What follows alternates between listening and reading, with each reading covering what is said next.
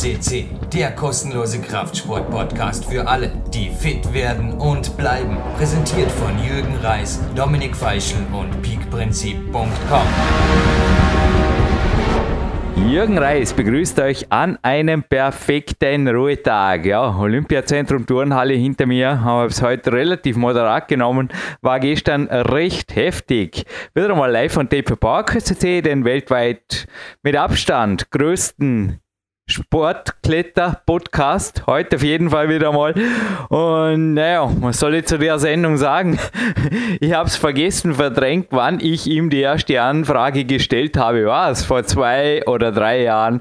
Nie eine Antwort, nie eine Antwort. Aber nachdem ich ihn persönlich traf, das erste Mal in meinem ja auch nicht mehr so kurzen Kletterleben, da war es dann so, dass er gesagt hat, ja, machen wir. Dann war es nochmal ein paar Monate und und dann war er endlich bei Skype. Und ich spreche nicht von meinem Coach Sebastian Förster, den ich zuerst schon mal begrüße, sondern vom Hauptstudio-Gast. Aber ja, war jetzt irgendwie wieder mal wie gewohnt ein langer Satz. Und hallo zuerst mal Sebastian an diesem ja, Traumtag, hoffentlich auch für dich. Hallo Jürgen, hallo liebe PowerQuest CC-Hörer. Ähm, ja, Traumtag ist immer natürlich relativ, also das Wetter ist nicht das Beste. Es regnet hier in Strömen den ganzen Tag schon. Oh wow. Ähm, no, hier ist bewölkt, ja, aber Traumtag zum Podcast moderieren in dem Fall, oder? Genau. Dafür ist es auf jeden Fall optimal. Nein, das macht aber trotzdem nichts. Also das Wetter kann sich ja entsprechend anziehen. Also das haben wir auch schon gemacht heute und später auch nochmal. Also trotzdem an die frische Luft raus. Ähm, man kann aus jedem Tag einen Traumtag machen. Hat übrigens auch heute Morgen geregnet, du hast recht. Und ich glaube in England, da, also wenn man dort was gegen den Regen hat, dann hat man definitiv ein Problem. Also ich war, ich war mehrmal dort, aber ja, okay, ein Vorteil im Gegensatz zu Österreich und Deutschland ist der Regen. Heute ist eigentlich hier im Vorarlberg englisches Wetter. Weil morgens habe ich jetzt auch noch die Gore-Tex-Ausrüstung von meinem Siurana AT, ist übrigens ein Ort, Kletterort in Spanien, Hauptsponsor, aber die Firma, der Jürgen Christmann, einer meiner ersten Kletterpartner, führt sie, ist hier im Dornbirner Oberdorf, übrigens gleich neben dem Biobeck. Und ja, jetzt jetzt ist es auf jeden Fall bewölkt. Ja, man könnte wirklich sagen, es ist britisches Wetter hier. Aber ja, außerdem, wenn ich da gleich eine Anfrage stellen darf, nachdem es eh regnet bei dir, bleibst du mir hinterher ein paar Minuten nicht uneigennützig in der Leitung. Ich brauche noch, dich noch in meiner Rolle als Coach.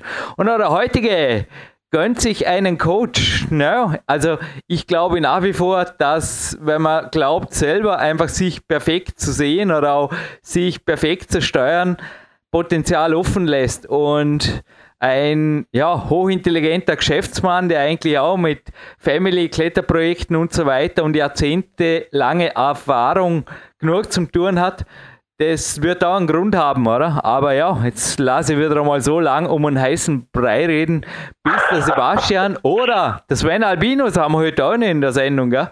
da was verkünden, was Sache ist, weil ich weiß gar nicht, was ich grob sagen darf, weil ich wiederhole ungern Dinge, die noch gesagt werden oder ja, das lasse jetzt einfach mal so stehen. Weißt du, wie ich meine? Die Fakten, die kommen irgendwie alle, habe ich so das Gefühl. Ja, aber ich glaube, du hast jetzt schon natürlich ähm, so viele Anhaltspunkte gegeben, dass zumindest die Kletterfans wissen, um wen es geht. Ähm, eine absolute Kletterlegende, ähm, kann man ja so sagen. Und ich glaube, ähm, ja, dass du ihn das erste Mal auch zum Podcast als Interviewpartner gewinnen oder für den Podcast gewinnen konnte, ist ja natürlich auch deine Hartnäckigkeit zu verdanken. Umso interessanter war auch das Interview. Und ja, ich glaube, ähm, wer lüftet jetzt das Geheimnis eigentlich? Sven oder ich? Ich weiß nicht, der Dominik Feischl nicht, der ist heute nicht in der Sendung. Aber nee. er hat eigentlich oft gesagt, ich habe noch nie Art Konkurrenzanalyse betrieben. Also weder geschäftlich noch im Sport. Ich bin einfach hingegangen und habe mein Bestes gegeben, das mache ich immer noch so. Aber der Dominik Feischl hat ab und zu so ja, mei, ab und zu darf man ja ein bisschen lächeln. Hat so Studenten-Podcasts belächelt, so Audiocasts. Es gibt ja auch noch andere Kletter-Podcasts und so weiter, die oft wieder wochenlang einfach still ruhen. Du hast schon recht, Hartnäckigkeit. ja, es hat irgendwas. Und übrigens, der Jerry Moffat könnte es auch sein, vermutlich, wenn wir jetzt irgendwo Kletter-Insider ansprechen, aber der ist es nicht. Und somit Bingo bleibt nur noch Sebastian, komm, Korken knallt. Ben Moon. Ja, ben Moon. Mal bei PowerQuest CC und äh, ja, wirklich eine Legende im Klettern. Auch, ähm, was du ja schon gesagt hast, er ist ja vielseitig aktiv, ähm, klettert ja jetzt auch immer noch mit immerhin schon äh, über 50 Jahren, äh, Filmemacher, Unternehmer, also er hat schon einiges in seinem Leben bewegt.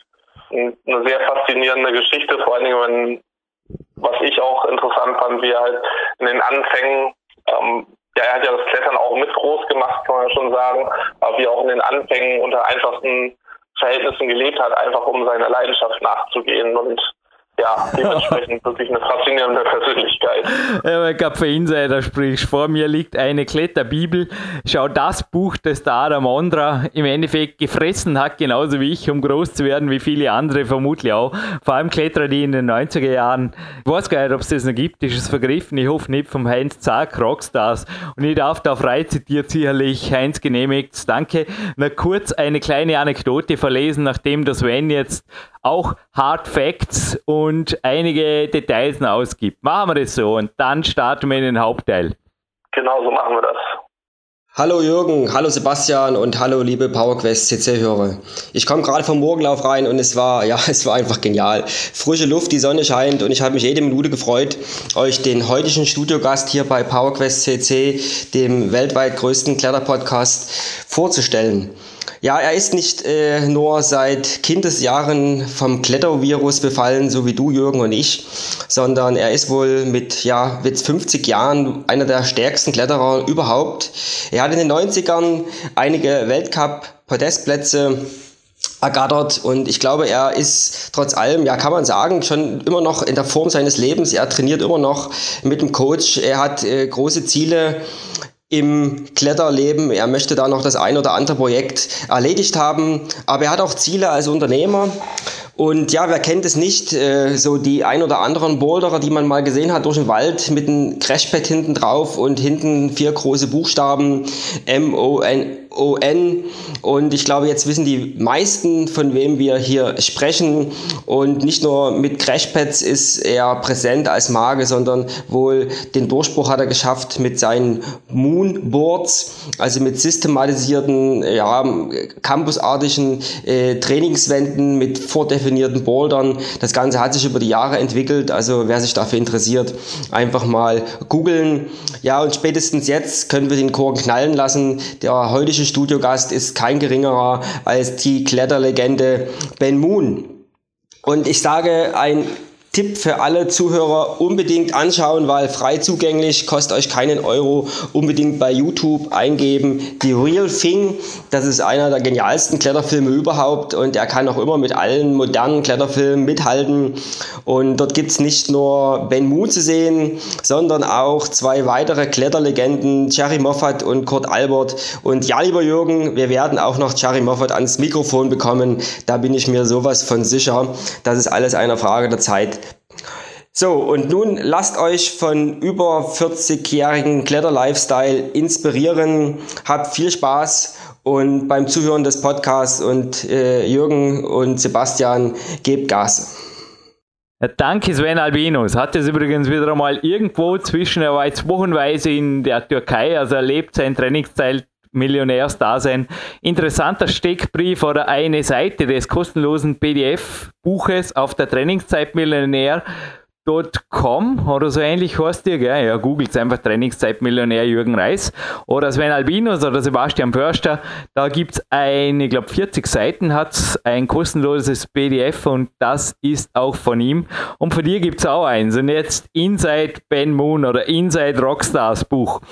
Da hat er wirklich wochenweise also nachdem er da aus der, ich weiß nicht, ist er ausgebüxt oder ist er ja an sich offiziell getrennt, aber irgendwie nicht mehr wirklich zurückgekommen, zumindest nicht zur Schule. In einer nach Ziegenmist stinkenden Paracelsus-Höhle. Oh wow. Ja, ja, zumindest war der Name zum Gesundbleiben. Gell? Lebte von Sandwiches, gebratenen Kartoffeln und Bohnen und steigerte sein Kletterniveau sprunghaft. Und ja, zur Schule kehrte er nicht wieder zurück. Die folgenden fünf Jahre schlug er sich mit Arbeitslosenhilfe durchs Leben. Man könnte eigentlich meinen, ein böser Bube. Ist aber nicht. Also zum Teil jetzt auch im Interview kommt es rüber und wir lassen jetzt euch eh gleich den Hauptteil hören, dass wir eigentlich ähnliche Wege gegangen sind, aber Naja, ich weiß nicht. Also das mit Arbeitslosen und so weiter, das wollte ich meinem Daddy nicht antun. Also ich habe mich ich muss jetzt rückblickend wirklich sagen, aber wenn ich jetzt natürlich 20 Jahre später den Befund, also in Form von einem, einem Problem Knie zu bezahlen habe, aber ich habe da im Finale Ligure, und das war auch kein Ausreißer, das war ein angemeldeter Profi-Trip, nur langfristig, also er war eigentlich über den ganzen Winter vorgesehen, war aber dann nach drei Wochen beendet, nachdem ich mir das Knie ausgekugelt habe. Und ja, es hat auf jeden Fall mit einer Rückkehr und einer schnellen, weil ich konnte eh nicht klettern, eigentlich zumindest eine Teilzeitbeschäftigung dann im IT-Bereich geführt. Aber so viel zu mir. Und auch der Ben Moon ist, ich glaube, du hast dich ein bisschen informiert auch über seine, hey, der typische Marke. der ist irgendwie nicht untätig gewesen, oder? Ja. Also irgendwie das täuscht. Der Glaube, der Ziegenmisch, der hat ihm auch bald einmal ja, irgendwo gestunken im wahrsten Sinne des Wortes. Wie siehst du seinen Lebenslauf? Ja, er hat definitiv draus, also was draus gemacht. Ich glaube, das sieht man aber auch häufiger in so sehr erfolgreichen Biografien, dass es halt nicht von Beginn an irgendwie schon äh, mit, dass sie mit Erfolg verwöhnt waren, sondern dass sie sich ja teilweise durch schwere Zeiten durchgekämpft haben und dann im Laufe des Lebens, vor allen Dingen auch mit viel Erfahrung und auch mit dem, was sie alles ähm, ja auch lernen durften über die Zeit, einiges aufbauen konnten. Und ich, da ist Ben Moon halt auch wirklich ein Top-Beispiel für, weil er ja mit Moon Climbing, ähm, auf die Seite moonclimbing.com, ja doch da schon richtig was aufgebaut hat, was in der Kletterwelt auch einiges bewegt. Und ich glaube, äh, ja, wer so eine Marke aufbaut, der muss auch viel Arbeit investieren. Also auch wenn er vielleicht früher mal von Arbeitslosengeld gelebt hat, äh, ich glaube, heute ist genau das Gegenteil und er gibt viel zurück. Naja, ins Elternhaus gehe ich jetzt auch einen Sprung rüber, aber naja, bin irgendwie schon auch, ich glaube, der Papa ist auch froh, dass ich mein eigenes Apartment habe, Sportapartment hoch über die Arme, inzwischen auch abbezahlt und naja, dennoch muss ich sagen, wieder beim Moon, ich habe bei ihm schon ausgefühlt, trotz aller, ich meine, er ist sehr, sehr straight am Weg, darum auch das Interview, das so lange nicht kam, gell? Ja. Du merkst, er plant jede Minute, er ist ähnlich wie du, aber er ist und bleibt ein Trainingszeitmillionär und ich habe nicht das Gefühl, es könnte auch nicht, nicht, nach wie vor so schwer klettern. Ich denke, der, der macht schon alles perfekt, auch was Training angeht und ja, das war jetzt nicht das Gesprächsthema, wir hören jetzt eh gleich den Hauptteil, aber Vollzeit arbeiten, muss ich sagen, habe ich einmal getan, aber wenn ich es jetzt wiederhole, für elf Monate und war eine interessante Erfahrung, aber bei ihm hast du das Gefühl, dass er sich sehr wohl rausnimmt, wenn es sein muss, wie halt so viele starke Kletterer. Mein Mentor, Andreas Bindhammer, fällt mir jetzt auch ein. Ja, ich meine, es kommt ja nichts von ungefähr. Du kannst jetzt 10, 12 Stunden arbeiten und dann schwer klettern. Sorry, wenn ich jetzt da auf jeden Fall glaube ich nicht, dass es normalerweise möglich ist mit der normalen Genetik, sage ich jetzt einfach mal. Nee, da gebe ich dir auch recht.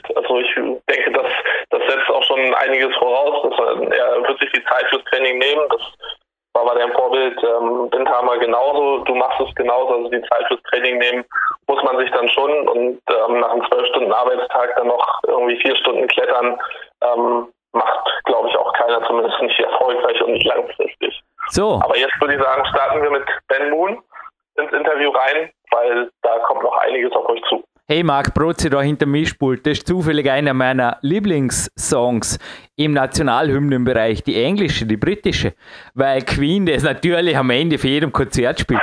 Gibt es da überhaupt schon eine Version von dir, Marc? Sonst hören wir die normale, aber ich weiß nicht.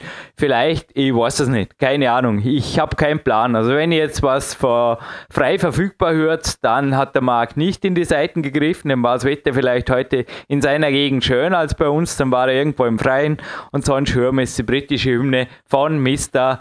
Profimusiker Marc Protze hier in der Mischpult. Wir hören uns in ein, zwei Minuten mit einem Gewinnspiel. Dafür nehme ich mir Zeit und anschließend gibt es ein paar Minuten Coaching für mich und der Ruhetag, ja, plant sich perfekter und perfekter an.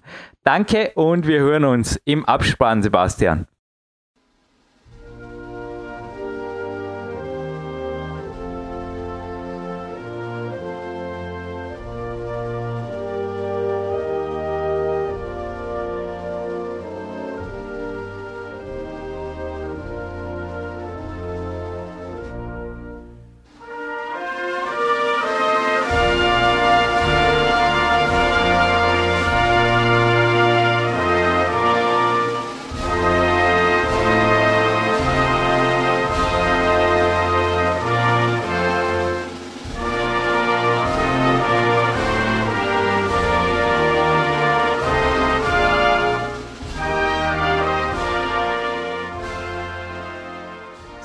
With the national anthem of Great Britain, for sure one of the national anthem of my all-time bests, we are now in the main part of this interview, and uh, what should I say? A multiple-year project. The dream of mine came true. Mr. Ben Moon, hello. now we figured out, yeah, you are a busy man. Hello in the show. Hi there. Yes, nice to um, talk to you finally. uh, as you know, we will cover especially the early years. I think never spoken before on the internet, but your current situation, as I said, it looks to me that you are highly engaged. I hope still, yeah, for sure, still looking eager for the next project. Strongest over 50 climbers in the world, and also, yeah, in business and in life, fully engaged. Give us a little bit of you in your now we have February 2017. Uh, yes, well, as you say, I'm, I'm still fully engaged in sort of um, the outdoor industry. Um, you know, I'm really, I've probably never been so motivated, really, almost for climbing. I'm really enjoying my climbing and my training. And um, yeah, obviously, I've got my business, so that's, you know, takes up a lot of my time and you know I've got a family as well. I've got a um, you know wife and an eight-year-old daughter who um, you know she likes to climb as well. So yes, uh, there's lots of lots of climbing related stuff going on in my life at the moment. But uh, yeah, it's good. Yeah, let's stay on this a little bit because before switching to the earlier years, I think many things have changed. Not only that you have, I hope, a house, a flat, apartment now, or you're no more living in a in a I'm not sleeping in the Those times are gone. But let's stay on the training, Ben. What changed through the year, and what is a good training week of a Ben Moon? If you are, say, projecting or preparing for a hard project, looks like. Um, well, yes, I've spoken about this before. I'd say the main the main difference now is that um, I'm following a very sort of structured uh, training routine, uh, training plan, and I'm working with a coach. I'm working with Tom. I've been working with Tom Randall for the past sort of 12 months or so. Um, and so, yeah, it's a, yeah, just a very sort of structured training plan. And um, I probably do between between about I don't know seven and eleven sessions a week, maybe. Uh, I mean, just today, the last couple of days, I've been feeling really tired because it's been a it's really been a really hard week uh, the past week training wise. Um, so yeah, I'd say sort of between about yeah seven and eleven sort of sessions a week. I mean, sessions vary in sort of difficulty. I mean, you know, a ring session counts as a session, or a dead hanging uh, session, or interval training on boulders, or you know, low intensity sort of traversing. Uh, campus board, all those things, they're all sort of sessions. So, you know, sometimes you might do two or three sessions, combine two or three sessions into one kind of session, if you know what I mean. Yeah, I'm just coming back from the Olympic Center. One thing we have in common, common both very tired. also had a hard week, and yeah, I know exactly what you mean. But in a former interview, as I said, I want to talk about new things here, new old things.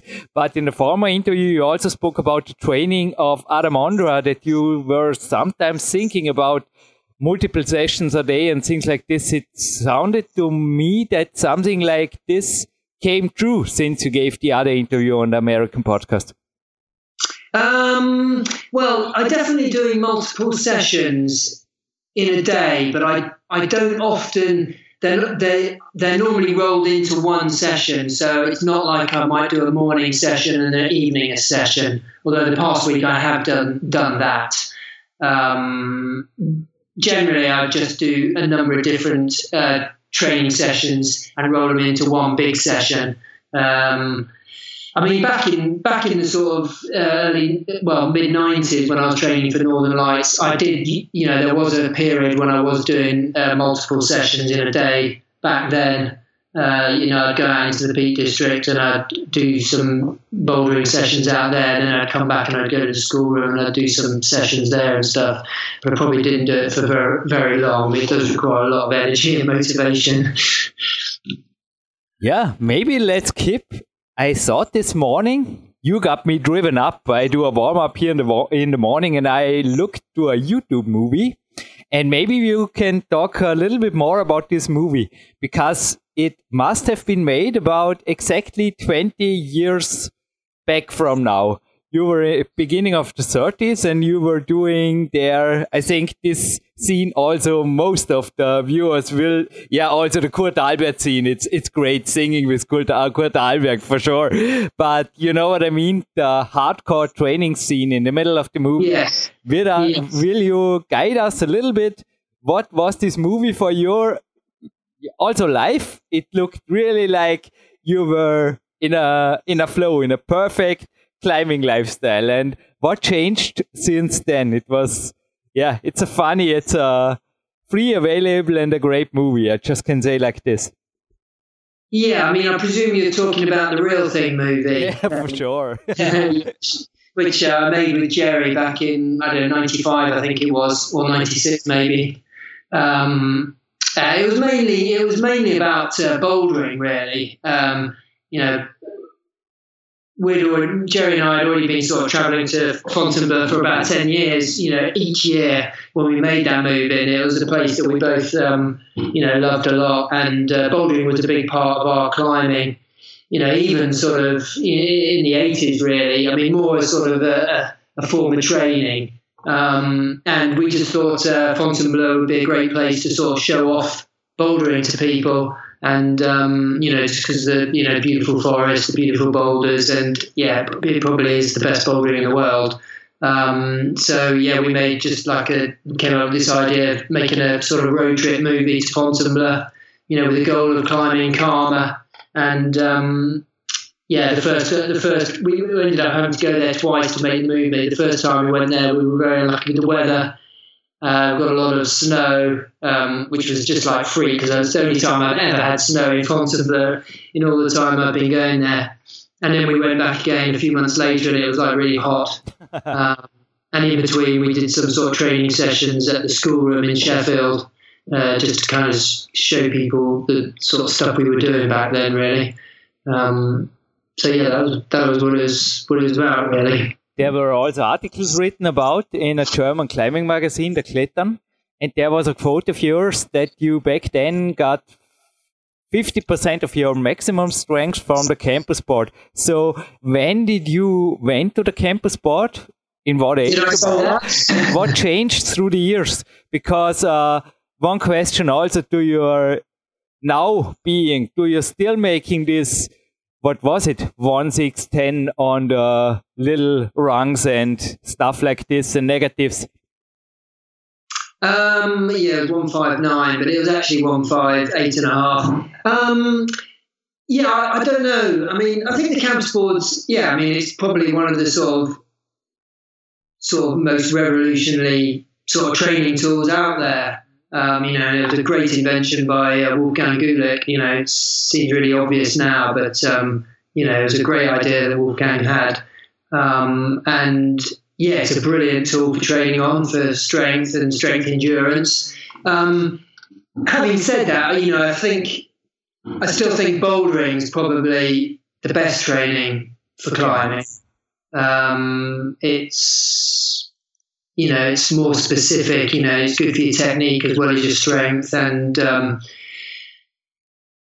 you can do it on your own. And uh, you can use bouldering for sort of all types of sort of um, climbing training, like uh, you know, strength and strength and endurance, even endurance and everything. So um, yeah, campus board's really good, and I still do it. You know, every week probably, but certainly not as much as I used to do it.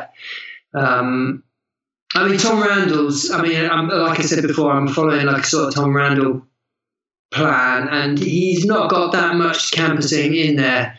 Uh, he seems to favour dead hanging more over campusing. Um, so yeah, I don't know. Not sure what I think about that. I was just asking because I'm 40 now, knocking on wood, have really good fingers, but I don't know. It's it's just interesting to have the experience.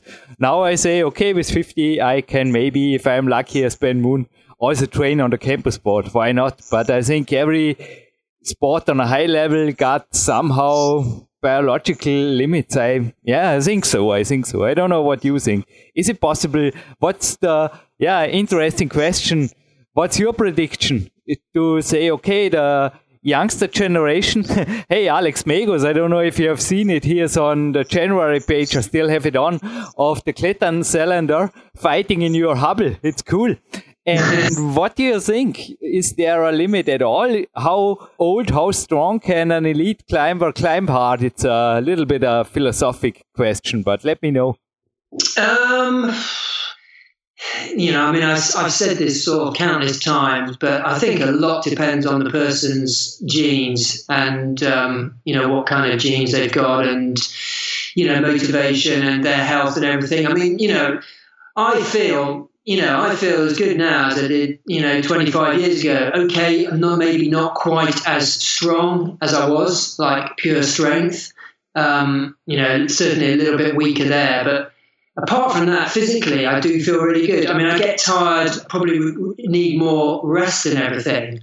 But um, yeah, I mean, I see no reason why if you've got sort of good motivation and good health, um, you know, that you can't be climbing really hard into your sort of 40s and 50s. Yeah, uh, yeah, definitely 50s. I mean, um, in terms of sort of progressing, I think a lot depends again on what, how much training you know a person's done over their lifetime. You know, if they've just climbed um, a lot for sort of 30 years or something, and they never really trained that much, then they possibly could make good progress. Um, I think if you've trained a lot, like me, um, as well as climbed a lot, then it's going to be very hard for me to make gains now. But um, you know, still possible. I think certainly on sort of endurance and strength endurance, uh, I think that's possible. But I'm not going to get in terms of pure strength. It's it's I'm on the downhill slope now. Yeah, yeah, those are the things. But well, there are examples like Stefan Glowacz and others. They are, yeah, still battling, and you are too. Uh, yeah. And now let's make the huge skip back in your very early years, because just mentioning a youngster, Alex Megos, also you got the first contact to rocks when you were seven. Is this correct? That's right. Yeah, when I was. So let us know a little bit about your family background, about your how you grew up with sports. I was in England a couple of times. Also in my school years, I I don't know. I love this island. It's it's crazy, but it's cool, and I think it's also school sports is a big thing. So how did you grow up as a child, or was climbing your first contact to real sport? Um, yeah, well, like you said, I mean, I first started climbing when I was seven years old, and that was through sort of the family and friends of the family. Um, you know, we just were going walking in the hills, in the mountains, and um, you know, just one time we happened to go climbing, um, and that's how I got got into it. And I was kind of taken by it straight away.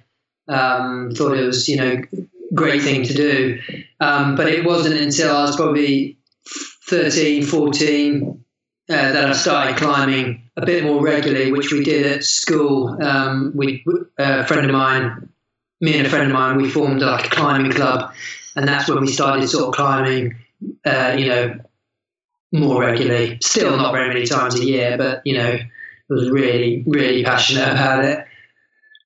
But if somebody nowadays hears climbing club, club, I think there was neither a boulder war nor a moon board. Yeah? uh, no, yeah, we would. We um, uh, well, I went to I went to like a boarding school. Actually, my mum sent me to a boarding school, and there was these uh, they had actually started building like this outdoor sort of climbing wall structure, which me and my friend used to climb on. They never finished it, and we probably weren't supposed to climb on it, but we did climb on that a bit.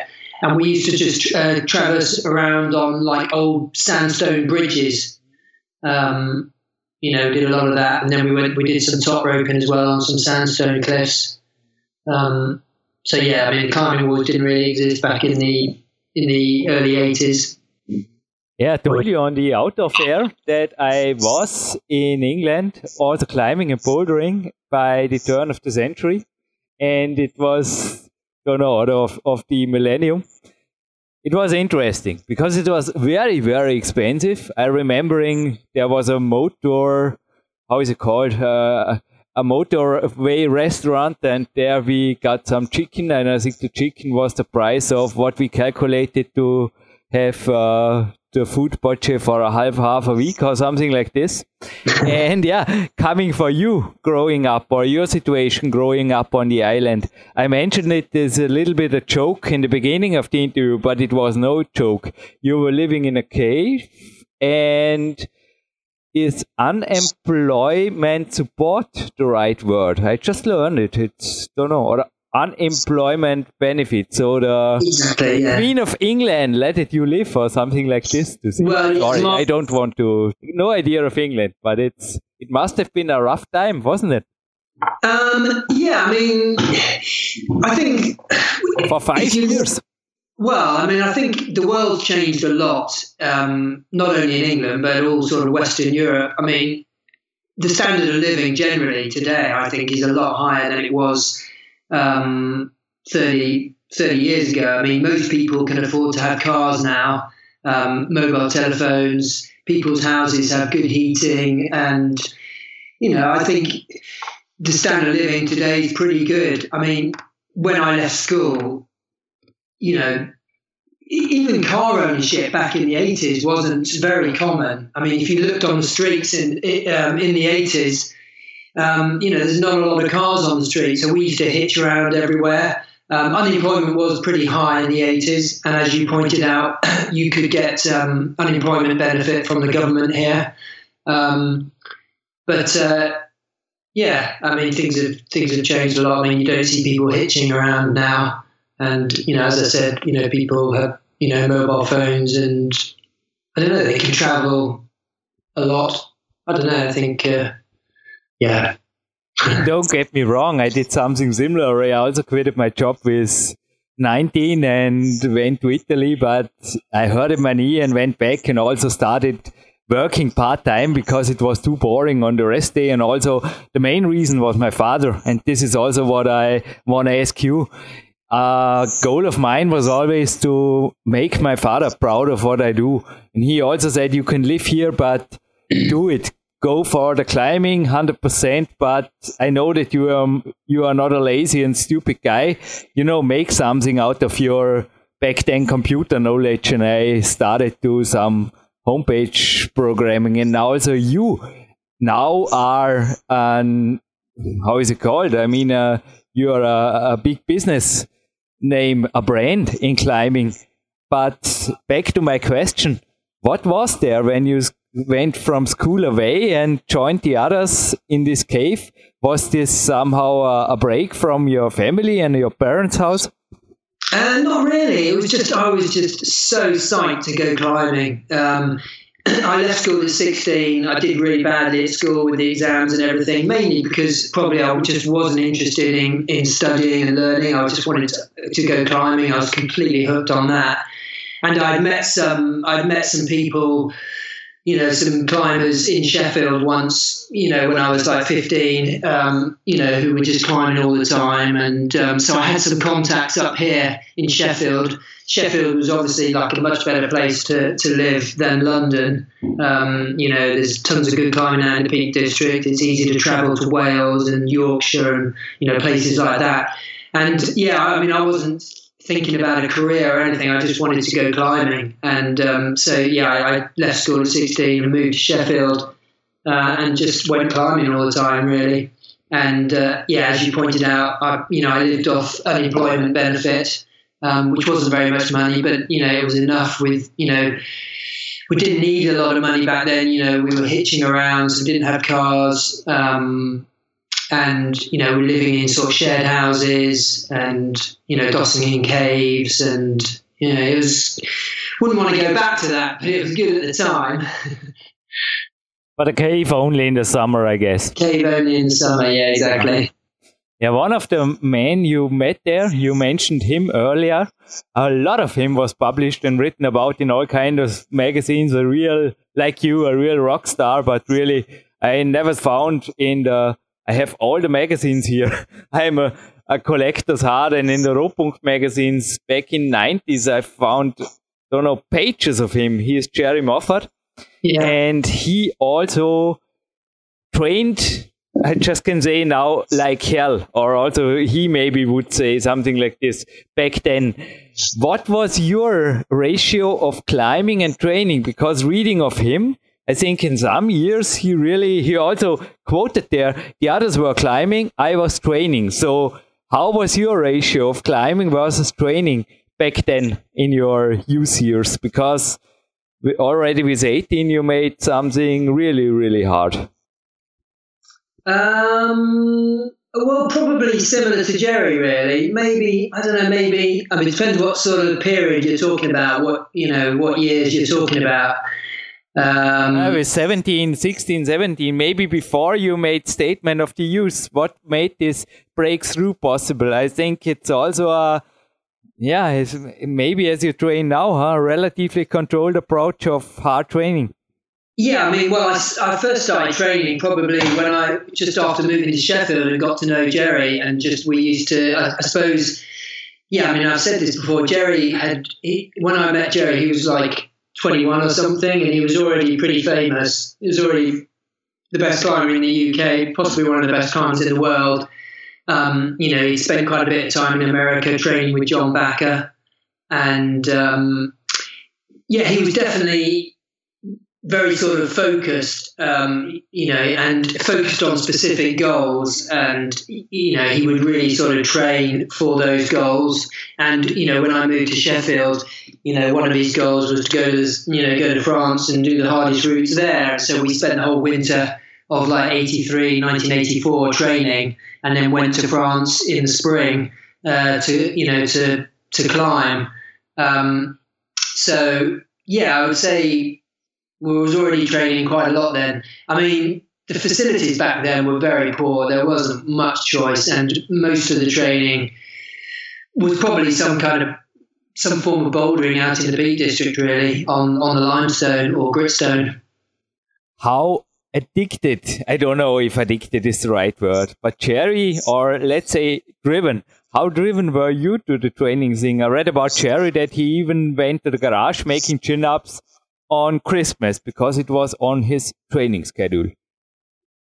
Uh, I would say we're, we were very similar, similarly addicted or motivated. I mean, we're both very competitive people.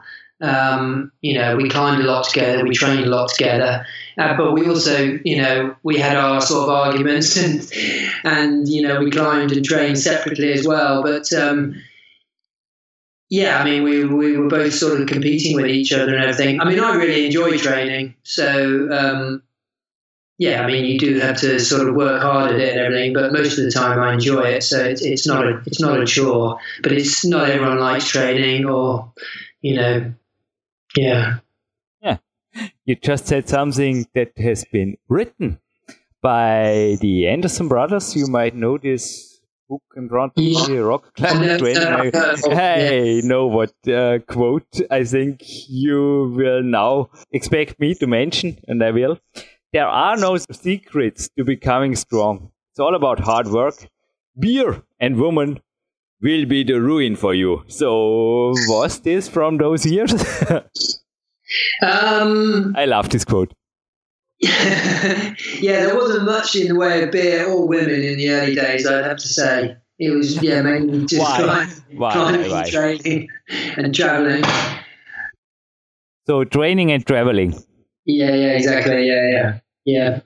Yeah, because Jerry also wrote there that you were somehow, yeah, awkward looking hardcore climbers. I don't say I don't have a exact translation because it's a German text. I don't want to retranslate it, but he wrote here that you, so the whole crew, would never had a chance at women in a bar back then.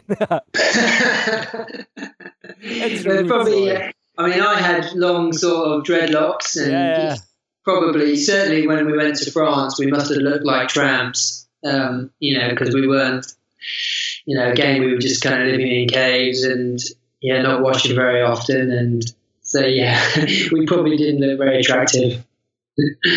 yeah, but well, other times. We were having a few years. A few years later, I think it was when you were also writing yeah, magazines wrote about Jerry Moffatt and also about, or you also wrote in here to a Rotpunkt magazine two years later, uh, letter to America, and also had some discussions, especially with the Frenches about uh, grading of the routes, etc. Oh dear. What was this? Uh, a little bit of a battle, or I just mentioned this morning.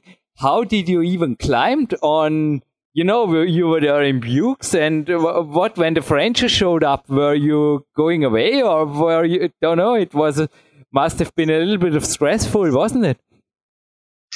Um, no, I mean, I've, no, not really. I mean, I, I can remember one occasion when me and Gibet had a, a pretty sort of heated argument uh-huh. on a on a bus going to a competition once. Um, but apart from that, I got on very well with all the French people, and I'm good friends with Gibet now. Um, so. Uh, you know, people are very, very good friends with people like Mark and Antoine the Menestrel, and you know, and like I say, Gibet, and yeah, get on well with them all. There was definitely like a rivalry and everything. Um, yeah, but it's. I just thought about it. I don't know Chive in person, but the Menestrels, I met them. They are really nice guys. I mean, yeah, it's yeah. So it's it's all good. It's all good. Yeah, it's all good. Battle never happened, and battle is over. Yeah, yeah. Okay. And well, what about the competitions? You also did very well there. I think also Reini Scherer I think he was mentioning this World Cup in Innsbruck, where he was the route setter and you made second place in 1991, and also this Madonna thing. And there were some, yeah, by the end of the 80s. But then, I don't know, what, what's your career there? Because it's, yeah. Yeah, I mean, I think. make good efforts. Yeah, I mean, I had I had a few good results. I think I came something like seventh overall in the sort of World Cup uh, one year, and like you said, I got a few sec- couple of second places. Um, but yeah, now I, I, you know, looking back, I sort of feel like I didn't really fulfil my potential um, in competitions. I think I could could have done better. Um, yeah, I think I struggled sort of mentally with it, and I think partly I was maybe torn between sort of you know, hard red pointing, um, and probably more into sort of doing climbing outdoors and you know doing doing hard red points and stuff, which maybe didn't sort of is not so beneficial if you're um, you know you're doing indoor on-site competitions. Maybe needed to be a bit more focused. Yeah, for sure. Climb more indoor. Also, the I think the French guys like François Legrand, who was also here on the interview, their spirit for climbing yeah it was a little bit different wasn't it it's don't know they grew up they already somehow grew up on plastic yeah okay François was in the middle but also training in Bronx and everything it was really professional and focused goal focused on the competitions yeah, yeah, maybe. I mean, Francois was amazing in competitions. He really was. Um, you yeah. had some argument about the Bronx and the super plafond and things like this. Do you want to talk about this, or is this no yeah, I don't know. I mean, a topic? Well, yeah, I just. The, I suppose the main reason is just that I felt something Hubble was just a lot harder than any of those routes. Um, and I'd given Hubble 8C plus, and so I just didn't think those routes were the same grade. Um, you know, it it's since turned out that people, most people think Hubble's well, he's, he's definitely nine A. Um, Adam Ondra is an example, yeah. Yeah, he said it's nine A, and I think Alex Megos is being very diplomatic because he doesn't want to like say, you know, obviously Hubble was done a, a year before um, Action Direct, and everyone credits Action Direct as being like the first nine A in the world, but I think Hubble was probably the first nine A in the world uh, it was just that I gave it 8C at the time. Um, I'm not sure. Yeah, Alex also said it's at least a hard 8C plus. I remember something like this. But interesting. The so you were not against artificial climbing or something like this, or said it, it was more about the difficulty that were uh, a little bit uh, the argument there. Yeah, it's just that I just yeah didn't think things like Bronx and Super Plafond and you know to Bolt or not to be could be the same grade as Hubble, but I don't know. Yeah, I mean maybe I was a bit. Yeah, I don't know. Probably should have kept my mouth shut. I don't know. What about Action Direct? You failed there pretty close. Yeah, in 1992 and were injured afterwards. What was this? Or I think it seemed were you injured a lot of times and a lot of long term times through your climbing career? Um, certainly, when I was younger, uh, I had quite a lot of finger injuries. I mean, I feel almost like now I get less injuries than I did, you know, when I was younger. So I don't know if that's just because I'm a little bit smarter uh, listen to my body a bit better. I mean, Action Direct was a funny one. When I, we, I went over in April to try it and spent about five days, three days uh, working it, and then had a couple of days red pointing at it, and um, it was absolutely freezing. I mean, there was like sort of snow snowstorms coming in and everything. It was really too cold, too cold to be red pointing, it was very hard to keep your, your fingers um, warm. I think that's probably why I got injured on it. Um, but uh, yeah, definitely seems to get less injuries now than did back in the day. But you didn't return. Uh, I did come back again in the autumn of that year, but my fingers hadn't repaired, had, weren't up to it. Uh, immediately, as soon as I got on it, my fingers started hurting again. So, and I've not been back on it since. Yeah, I mean, keep- Frankenjura is a very sort of unique, special sort of place to climb. I mean, it's great. You know, I've done some great routes there and everything, but it is pretty brutal, uh, especially if you're not sort of used to that style of climbing uh, on those po- those pockets and everything. I know what you're talking about. Yeah, yeah, yeah. And, well, let's maybe come a little bit now back to the nowadays because we are expecting the same thing. I also have, I'm really knocking here on the wood desk, super solid and strong and don't know, perfect fingers. I hope it will stay this way a long time. But Nice. I also made my own experiences in how to get hurt and how to not get hurt.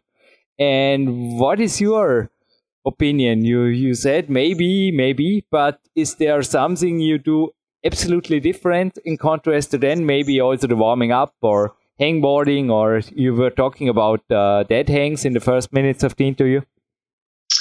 Um, well, I think, I mean, I'm starting to think now that most of the time um, when you get injured, uh, that a lot of those injuries could be avoided if you had listened to your body. Like a lot of the time, there is some, you do get some kind of warning um, before it happens. And, um, yeah, I just think sort of listening to those warnings, uh, you know, sh- should help you avoid getting injured. Obviously, basic stuff like warming up and everything is, you know, really important. Um, but just things like, you know, knowing when to stop, um, you know, not not training when you're really tired, or at least not on really sort of um, difficult boulder problems and stuff. Um, you know, I have things like rules, you know, I don't, don't always stick to them, but if I'm trying like a really hard sort of boulder problem indoors on wood or whatever, um, you know, four or five move boulder problems or something, you know, I tend to sort of have just gi- give myself three or four tries at it, you know, to, to link it, and then I'll walk away and leave it for another day and everything. I don't keep on repeating stuff over and over again because I think that's a, you know, you're likely to get injured and everything. Maybe it is right to say that your training became, despite of the 11 workouts you did lately, uh, more quality based nowadays? Yeah, I would say so. Yeah, definitely, definitely. I mean, I I don't go to failure that often.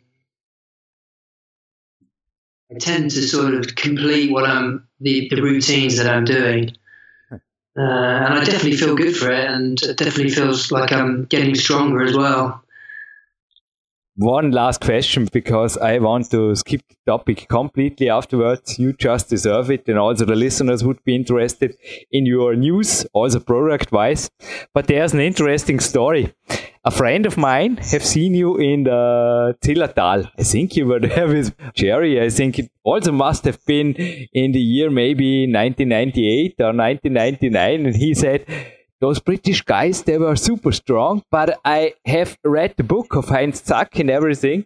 And I have never thought, never ever, that they are so I don't want to be insulting, but uh, he, he was saying something like skinny, but in a nice way, in a nice, polite Austrian way. So it's for me, it's so hard those intercollector, international language. You know what I mean? Yeah, yeah, yeah. You were looking less muscular, less athletic. Let's say it like this. I hope this is nice and polite British British way. And for me, also meeting you in the at the outdoor, you seem a big man, a, a, a tall man, but I think, what about your physique? Did it change at all through the years? Uh, no, not really. Yeah, I mean, yeah, I am very skinny, um, and my weight doesn't change very much. I mean, I'm about 62 kilograms at the moment, so around about. You are one, correct me, 180 something. Uh, 178. Yeah uh, 178 and 62 kilograms. And, you know, I've been that for probably 20 years or something. I think when I was 18, I remember down in France, we used to, um, we used to go into the, the pharmacies in Apt sort of most days and weigh ourselves just out of interest. And I think I was 58 then, but I was probably still kind of growing. Uh, and then I've, yeah, I've always been around about 62, 63 kilos. Many things in common. Yeah, well, and whatever I eat, uh, you know, I mean, I do have a pretty healthy diet, but you know, I, I eat a reasonable amount. But uh, I, I, can't imagine I'd ever put on weight, even if I was eating tons of chocolates and cakes and stuff and drinking loads of beer. As I said, man, but I think you don't eat a lot of chocolate cakes and drink a lot of beer because you are, uh, yeah, you have some responsibility also of your company and your family and everything. Yeah, try not to. okay. No, I don't want to get into this topic. Uh, nice lady from America interviewed you who is a professional in this thing. So I want to skip to, yeah, let's make it the fan part. But I think also the other listeners will be interested in your boards, your work. What do you have to offer? What does it cost? Where can people find you? Not only the movies and yeah, what's new in 2017, Ben? It's your, turn. oh, it's your well, time. You, you, deserve it. You don't need to. Do, I don't need to sort of push the moon. on, you know, uh, no. I mean, yes. I, I, think the moon board's the thing I'm really excited about at the moment. And you know, over the past year, I mean, I've been doing the moon board training system for about ten years, but it, just since we la- launched the app and the website, uh, about a year ago. It's really taken off, and so yeah, there's just lots of exciting possibilities with that. Really, uh, using sort of technology, um, you know, to help people, you know, train better. Um, so yeah, just sort of working on that really at the moment. And we've got some new new moonboard new moonboard holds coming out, uh, some resin ones and some wooden ones. Uh, so yeah, that's yeah, pretty exciting for me. I think what many people, many facilities, also here in Dormien, I have two ones I want to say some numbers or give them an ideas would be interested in. I mean, imagine the board you had with you in the outdoor or you built up on your booth yeah. and something like this. We also put a photo online of if you allow of the both of us and maybe add a rock photo for sure of yours. But give us a little bit an idea in, don't know, is euro still in, no, bad joke. Give us an idea in British pound or euro, S dollar or whatever, you know what I mean. Yeah, the, the, the freestanding, the freestanding steel um, moonboard that I had at Friedrichshafen, I think with everything that holds the, you know, the, everything you need um, is around about um, six and a half thousand pounds, so maybe seven and a half, seven and a half, eight thousand euros. But there are cheaper ones I've heard. Or uh, yeah, if you wanted to, you could you could just buy, you could just build the board yourself, and then just put the holes in the LED system on, which would be about a thousand pounds. Oh, that's what those American guys did. I just learned lately that they so you have some homemade kit for things like this and also all the measurings and uh, also the LEDs and the apps and all those stuff. Yes, exactly. Yeah, that's yeah, yeah. So the moon board is like a standardized training board. Uh-huh. Um, it's uh, eight, well, two me- two and a half meters by about um, four meters high. Yeah, for and sure. It's it's all all T-nutted in a standard matrix, and then you buy the moonboard holds, which have a, like a number on them and, a, a, and an arrow on them, and then you you put them on in a set set position, which you know you get from our website, and that means that everyone who's got a moonboard is climbing on exactly the same things. Um, so you know, there's you know more than a thousand moonboards around the world now, um, and on the current setup of uh, there's like almost five thousand problems uh, that you can do from font 6b plus up to font 8b. Um, so it's got yeah, it's got huge potential as like a sort of training tool. Um, can help with sort of grades, you know, getting grade consistency around the world and everything. Um, it's yeah, it's really good. People should check it out.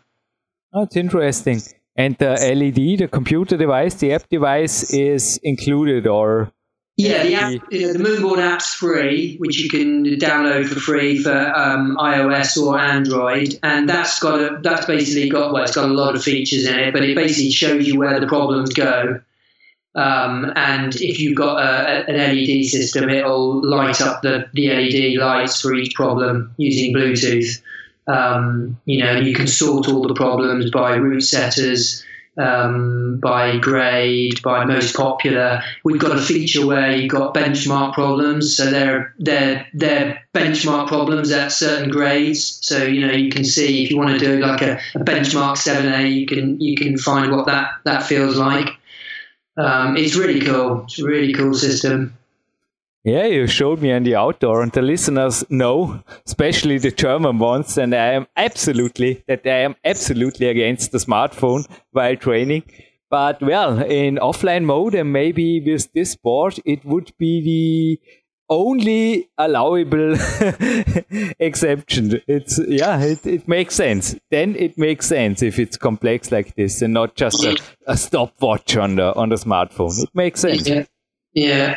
Yeah, I mean, the coach could, you know, if you were working with coaches, the coach could have the smartphone, and the, you know, the people he was coaching would you not have, you wouldn't need a phone. Um, I mean, if you've got if you've got an LED moon board, if you're a coach and you're working on an LED moon board, you know you can build, you can you can create lists of problems on the app. So I, I could build like a, a list of ten or twenty problems on the app, and then I could control the moon board for my you know my clients or the people that I'm coaching. Um, it's really good. it's a coincidence. It's the rule of the Olympic Center here that the gymnast trainer uses the smartphone also for stopping and filming the athletes, but in case of the athlete, it's absolutely forbidden. But well, let's take maybe the last minute for a view into your future. What are your plans this year?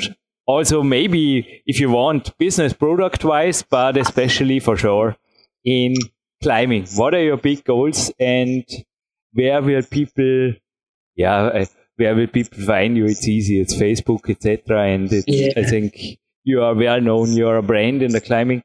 But my question, the goals for this and next years. Um, well, I just want to go climbing really and just uh, sort of enjoy myself. I mean, yeah, long term, I've got this project at Kilnsey called Northern Lights that I'd really like to try and finish off. You know, it's a route that I've spent well, I spent about 35 days on it back in the 90s uh, over three seasons. And then uh, the last couple of years, I've probably spent another like 20 or 30 days. So I've invested more time on this route than any other route or boulder problem that, that I've done. Um, so I'd really like to try and get that um, finished off at some point before I'm too old. Uh, but apart from that, yeah, I just want to go climbing really and just enjoy myself. Yeah, Steve McClure as Stevie Heston was also here on the podcast, just to give the listeners an idea too. But yeah, there's a great scene. Do you still, yeah, train with the others? A last question, or did you become more a, a lonely, focused guy with who is playing you, or what? yeah, you were speaking about the coach, but give us an idea of how you train. Uh, I mainly train on my own. Um, I just find it, you know, I mean, I don't have much time uh, these days, what with, you know, the business and the family and climbing and training and stuff. And I just find, uh, you know, it's more productive. Uh, I can get more done quicker if I'm on my own. Uh, instead of sort of talking to people and everything, you know, when you've got limited amounts of time. So I tend to train on my own most of the time. Um, but yeah, I climb with the sort of same people I've climbed with for the past sort of 30, 35 years, really. Um, there's lots of, yeah, there's a great scene in Sheffield, lots of people going out, you know, uh, yeah, it's, it's, yeah, it's just a good, good scene. I mean, Alex has, Alex Megos has been over here quite a bit, and I know he really likes it in Sheffield just because there's a good training scene and good climbing scene and everything. I don't know. Maybe I will visit you again once. Yeah, yeah, yeah. You should come over. In the meantime, yeah, all the best to you. And yeah. If this interview was okay, Ben, it would be super if you say to Jerry because I don't know. He is also one of my early on hero heroes, and I want him here on PowerQuest to see if you meet him and maybe yeah he can make his speech also on PowerQuest. Yeah, that'd be great. Love it. I, I would love it because I read doing the research for you. By coincidence, I was reading more about Jerry because they were publishing so much and also about you, and it's yeah. I don't know. It's also a dream of mine. So one of my little goals beside climbing this year. Yeah, no, I'll, I'll definitely mention it to him. It'd be be great. No, he doesn't. Don't think he does that many interviews. So yeah, be, I know. Be good to get him on. Thank you, Ben. It was uh, my utmost pleasure, and I wish you a very, very good week. And may your not only your climbing dreams for 2017 and beyond come true. Thank you. Thank you very much, Jürgen. Jo, jo, jo, nochmal den Dominik Feischl, den Initiator, der Mitinitiator mit mir gemeinsam der PowerQuest C erwähnt. Der hat ja immer so ein Podcast-Buch geführt, kann man erinnern, auch zum Bindhammer hatte man da x-mal erzählt, was er da alles aufgeschrieben hat. Gibt es bei dir sowas auch oder sonst was sind so im Kopf die Takeaways aus dieser Stunde? Weil ich kann mir, kann mir vorstellen, selbstständig, Familienpapa, hm, Trainingszeitmillionär, nicht so fern von deinen Werten, Sebastian Förster. Nein, also das gerade deswegen konnte ich mir auch so viel rausziehen. Ähm, klettern tue ich auf dem Niveau natürlich nicht, aber eben diese ja, verschiedenen Projekte gleichzeitig zu haben, was heißt Projekte, aber ähm, ja so viel unter einen Hut zu bekommen, ähm, geht mir ja ähnlich. Und ich finde es halt einfach faszinierend, wie er das hinbekommt und auch noch zu seinen elf ja, bis zu elf ähm, Trainingseinheiten pro Woche kommt. Also es ist auf jeden Fall vorbildlich, gerade auch dann, wenn man das Alter bedenkt. Ich will jetzt nicht negativ reden, aber ich finde, ähm, ja, so mit 50 plus machen das bestimmt nicht viele Leute. Umso faszinierender, dass er da halt noch so am Ball ist, ähm, sich teilweise auch Coaching weiterhin holt und ähm, ja, das zeigt einfach, dass er wirklich die Dinge konsequent angeht im Leben. Ich glaube auch ähm, sehr, was du schon sagst, sehr genau auf seine Minuten achtet, wie er sie verwendet. Ähm, das gehört aber auch dazu, wenn man halt eben so viele Sachen unter einen Hut bringen möchte. Coaching holen hat mir jetzt gar gut gefallen. Auch proaktiv sein. Elf Einheiten, wie du sagst, die gehören terminisiert. Die, ich kann mir echt vorstellen, die Arbeit gibt immer was ab. Weißt du, was jetzt gerade unter Anführungszeichen wichtiger wäre? Die Family und wie du sagst, im Juni wird er 51, hey, so was. Die Kumpel nehmen es inzwischen wahrscheinlich auch schon lockerer und Nein, das finde ich wirklich cool und für mich natürlich auch ein Riesenvorbild. Auch ihn auf der Outdoor getroffen zu haben. Apropos, es gibt eh zwei Fotos im Facebook-Posting. Eins für ihn am Feiten und eins im, ja, im Outdoor-Messestand vor seiner Moonwall oder dem Moonboard. Moonboard heißt so. Ja, wir bleiben werbefrei. Ja. Hey, apropos werbefrei, eine kleine, ja, äh, ein kleiner Tipp dürfen wir, glaube ich, noch geben. Das ein Kumpel für dir, Sebastian? Also ich habe da zwei Testgeräte und eins verwende ich morgens auch beim Joint Mobility, gestern beim Training habe ich es auch verwendet. Ein zweites wird im Landessportzentrum derzeit begutachtet und beschwärmt. Wir bleiben werbefrei. Aber eine halbe Minute zur Edelkraft dürfen wir, glaube ich, sagen, weil, naja, wenn ich beim Moon ein bisschen was über Produkte sagen darf, dürfen wir das auch noch kurz im Abspann. Ja, also Thorsten ist ein ehemaliger Studienkollege von dir und die haben halt ein tolles Projekt äh, mit Edelkraft bin ich auf den Weg gebracht und äh, er ist auch auf mich zugegangen und hat mir und dir ja auch ähm, einfach mal zum Testen die ähm, portablen Barren zugeschickt und das aus Holz gefertigt, sprich die kann man auch wirklich super zusammenpacken, mit im Park nehmen, mit nach draußen nehmen. Ja. Ich habe es auch bei mir hier teilweise in der Garage aufgebaut. Also was das angeht, ähm, erstmal ein sehr, sehr hochqualitatives Produkt und dadurch, dass wir beide natürlich immer viele Tonelemente mit einbauen ähm, und das ja auch immer mehr im Kommen ist, äh, ist halt einfach, ja, trifft gerade den, den Zeitpunkt sehr gut und ja, wir haben ja schon häufiger unsere Kletterübungen auch propagiert im Podcast. Deswegen ist es in dem Sinn keine Werbung, sondern einfach nur etwas, was wir wirklich auch machen. Und wenn wir dann halt gute Produkte dazu nutzen, dann können wir das, glaube ich, auch somit erwähnen edel-kraft.de, edelkraft.sport und bei Sport Dorninger, also sporo.at, dürft ihr das jetzt, wo der Podcast online geht, auch geben. Sonst einfach kurz anfragen. Cleveres Stecksystem kann ich bestätigen. Selbst ich als Nicht-Handwerker kann es zusammenschrauben. War in drei Minuten wirklich zusammengebaut. Birkenholzschichten hat mir natürlich auch gefallen und dass das Ganze auch einfach nachhaltig ist, aus nachhaltiger Land- bzw. Waldwirtschaft. FSC, was auch immer das heißt. To go heißt es und ich würde sagen, kleines Gewinnspiel darf noch sein. Einen To-Go-Bahn, genau. das wäre ein wenig zu hoch gegriffen, verlosen wir heute nicht. Ja. Aber ja. Banky Tape kann sicherlich nicht nur der beim Moon oder nicht nur jeder Kletterer zu brauchen. Dann ein Omega 3 haben wir da von Body Attack und ein Climbix Jogbag. Auch der natürlich mehrfach anwendbar, egal ob im Kraftraum, im Freien, zum Calisthenics machen oder beim Bouldern oder Klettern. Und jetzt hat der coole Gewinnfrage. Ein Mentor von mir, es ist nicht der Andreas Bindhammer.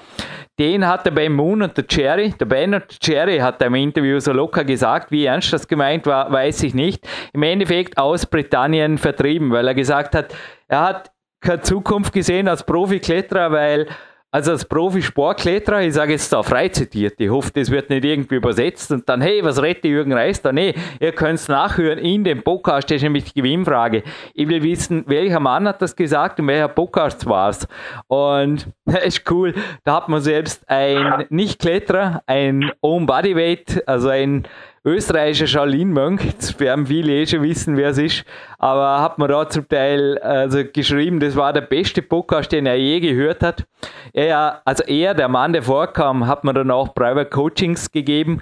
Und er hat im Podcast irgendwas gesagt, wie er hätte besser sein müssen als Jerry und Ben. Und das war einfach Mission Impossible, drum ist er in die alpinen Sphären beziehungsweise nach Frankreich geflohen, ausgewandert. Nach Chamonix zuerst mal, dann weiter nach Spanien, da hat er dann wieder Sportklettern begonnen. Oder ja, auf jeden Fall das wieder ernster genommen und hat mir auch in einem Telefonat gesagt, Bouldern ist aber nach wie vor nicht seins, das war nie seins, weil das hätte damals bedeutet, besser zu sein als der Ben und der Jerry. Und das war einfach unmöglich. also wer, wer ist dieser Dritte im Bunde der ganz starken Briten, der da irgendwie eigene Wege finden musste, weil es einfach, naja, gegen den Ben und den Jerry, das macht keinen Spaß. Auf Dauer immer verlieren, das ist wie, keine Ahnung, ist wie Tom und Jerry, wo dann immer der Ben und Jerry gewinnt. Gut, das war jetzt ein schwacher Abschlusswitz, aber ich denke, die Preise haben sie in sich und die Gewinnfrage will aufs Kontaktformular. Dann hören wir da einen starken Song von Marc Brutze. Du bleibst schon kurz in der Leitung und wenn es noch was zu sagen gibt, Sebastian, gerne. gerne. Sonst verabschiede ich, Jürgen Reis, mich jetzt schon aus dieser Goldperle und lass dir wie immer das letzte Wort. Danke, Sebastian, danke ja, viel Spaß und ab an die frische Luft trainieren.